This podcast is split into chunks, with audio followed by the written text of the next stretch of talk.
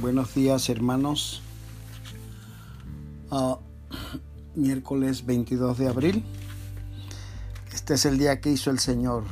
Nos gozaremos y nos alegraremos en Él.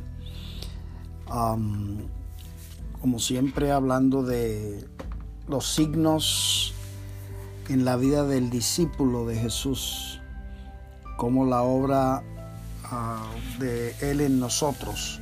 Acordaos que San Juan capítulo 1 dice,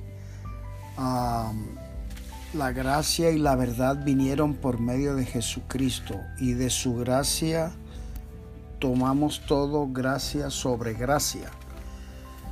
De alguna forma la palabra del Señor nos orienta a estar expectantes y desear que su esta, esta, como esta virtud espiritual a través de Jesucristo vaya manifestándose en nosotros porque influye mucho en nuestra actitud, eh, influye mucho en nuestra manera de pensar, influye mucho en nuestra expectativa, en, la manera de ver el futuro. Y esto es muy, muy importante porque el Evangelio es eterno y el Evangelio tiene repercusión Ah, en nosotros versículos como escogidos desde antes de la fundación del mundo.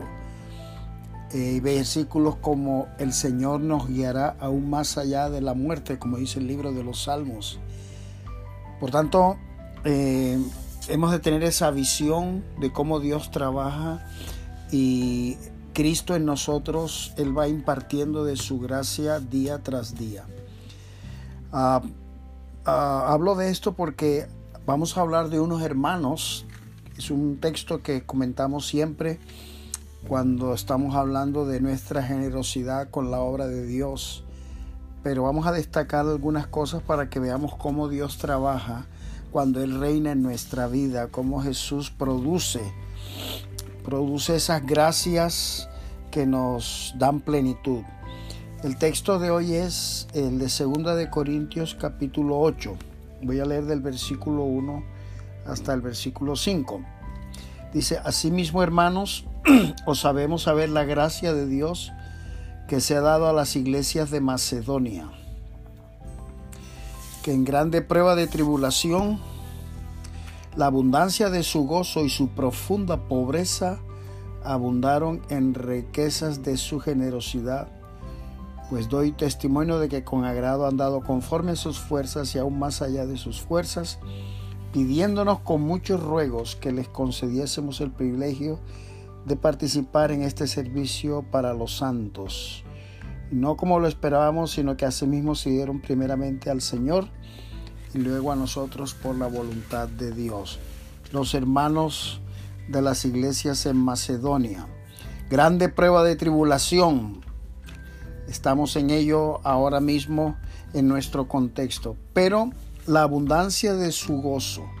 Mirad qué contraste, ¿no? Grande prueba de tribulación, pero que redundó en abundancia de su gozo. Dios ah, quiere producir esto en nosotros.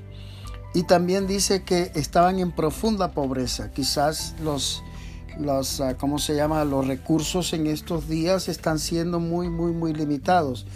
Pero fijaros que la abundancia de su gozo, como resultado de la gracia de Dios, no era una actitud natural de ellos, era simplemente lo que estamos diciendo.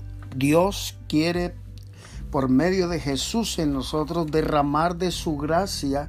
Y usted puede decir, tengo un gozo que no es mío y tengo un espíritu, aunque tengo los recursos limitados, tengo un espíritu de generosidad que no es mío. Y esto es precioso porque esto le da la gloria al Señor. Nunca yo, nunca tú, ninguno de nosotros se llevará la gloria. La gloria se la lleva Él, porque Él es, Él es el que reina en nuestra vida. Y esto es interesante, porque tú puedes, eh, no, no, te, no nos centremos en nuestras limitaciones. No nos centremos en nuestra manera de ser.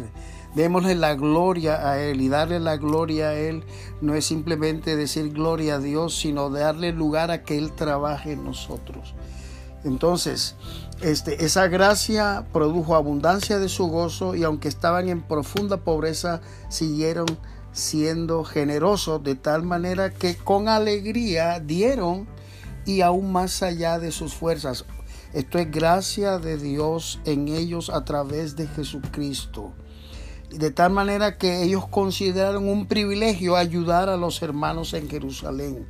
No era una carga, no era una obligación, ni siquiera era lo que tenían que hacer, sino era un privilegio. Esto es precioso. Esto es precioso, hermanos, que nosotros podamos vivir en esa dimensión que yo diría que nosotros mismos nos sorprendamos de nosotros mismos, de lo que el Señor puede hacer en nosotros. De tal manera que entonces en ese entendimiento y en esa, en esa gracia que recibían, esa, ese favor tremendo, divino de parte de, del Señor en ellos, les llevaba a darse primeramente al Señor es decir, la voluntad hacia lo que tenían que hacer también era el resultado de darse al Señor. Es el deseo de decir, Señor, queremos de tu gracia. Tu palabra nos dice que por medio de Jesucristo tomamos gracia sobre gracia. No solamente la gracia inicial de habernos sacado del pecado y de habernos salvado y librado del infierno, pero es esa gracia constructiva, esa gracia que edifica y que nos lleva a una plenitud que ni nosotros nos podemos imaginar. Qué precioso, hermano. Dios nos ayude.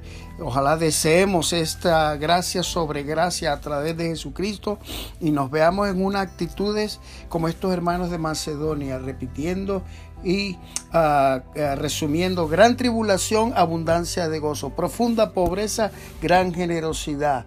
Eh, no era una obligación, sino un privilegio. Se dieron al Señor y pudieron hacer la obra que Dios les había encomendado.